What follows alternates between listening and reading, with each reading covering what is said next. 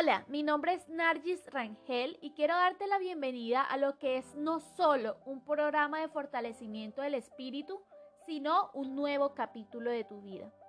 En el día de hoy vamos a tratar un tema muy importante y que me gusta mucho y es la identificación o el establecer prioridades.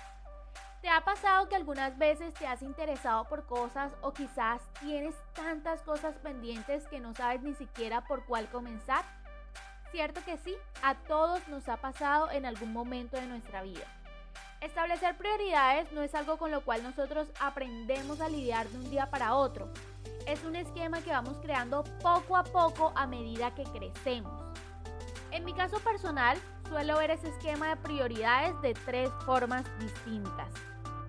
La primera forma es un esquema vertical, en el cual vas estableciendo cuáles son tus prioridades en orden de importancia, donde la primera prioridad siempre suele ser la más importante.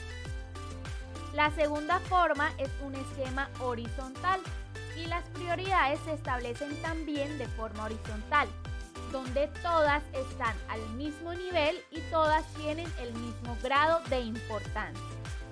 Sé que ahora mismo tú ya estás tratando de identificar cuál es el esquema de prioridades que manejas y que también estás esperando que te diga cuál es el tercer esquema. Pero antes de eso quiero decirte cuál es el problema con el esquema vertical y horizontal.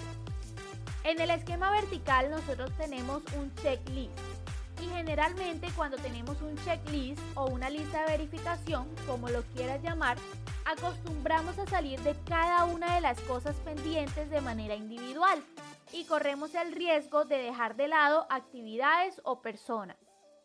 Por otra parte, cuando tenemos un esquema de prioridades de tipo horizontal, tratamos de estar pendientes de todo a la vez. Y para nadie es un secreto que esto casi nunca resulta bien.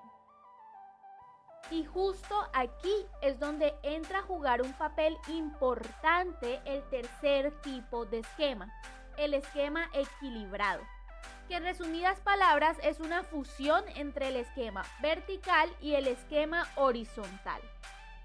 El esquema equilibrado puede tener varios niveles verticales y varios horizontales, lo cual te ayuda a que no dejes de lado prioridades, entre comillas, fijas por prioridades que bajo tu punto de vista son pasajeras. Un ejemplo de ello es el trabajo y la familia.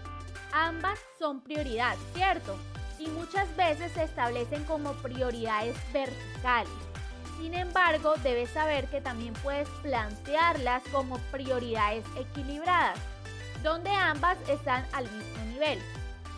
Sé y tengo claro que no siempre será posible, pero tienes la oportunidad de hacerlo y más aún si trabajas desde casa o tienes un trabajo en el cual manejas tu tiempo. Tener prioridades equilibradas te ayudará no solo a manejar tu tiempo de una manera más eficiente, sino también que te ahorrará pasar un mal rato. ¿Por qué te lo digo? Porque en muchos casos estamos tan enfocados, por ejemplo en el trabajo, que dejamos a personas que de alguna manera consideramos importantes para nosotros de lado. Dícese familiares, amigos, pareja, sin tener en cuenta que la vida es tan efímera como un instante entre dos eternidades.